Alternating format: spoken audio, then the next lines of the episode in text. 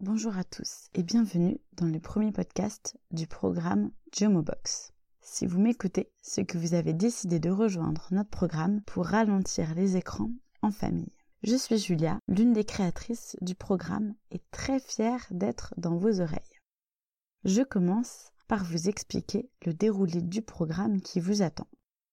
Le programme s'articule autour de sept grands thèmes. La prise de conscience, les rituels du matin, du travail, du soir, du week-end, au sein de votre couple et durant les vacances. Vous releverez les défis proposés.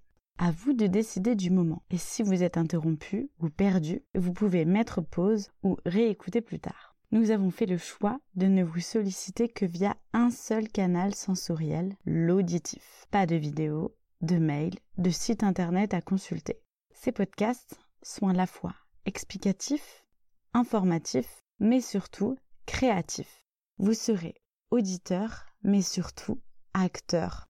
Sans culpabilité, ni de sevrage violent, on vous accompagne sur le chemin de la déconnexion. Maintenant, pour que chacun se sente véritablement concerné par le programme et ne prétende pas qu'il n'est pas si accro que ça, vous devez tous estimer le temps que vous passez par jour sur les réseaux sociaux. Une demi-heure, une heure, trois heures? Pour mieux quantifier ce temps de connexion, vous allez chacun activer le calculateur sur votre téléphone. Si vous possédez un iPhone, vous trouverez dans la rubrique Réglages l'onglet Temps d'écran à activer.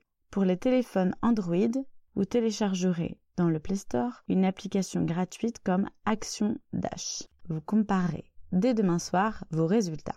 Celui qui aura le plus sous-estimé son temps de connexion aura un gage donné par les autres. Et n'oubliez pas de laisser activer le calculateur de temps d'écran durant toute la durée du programme.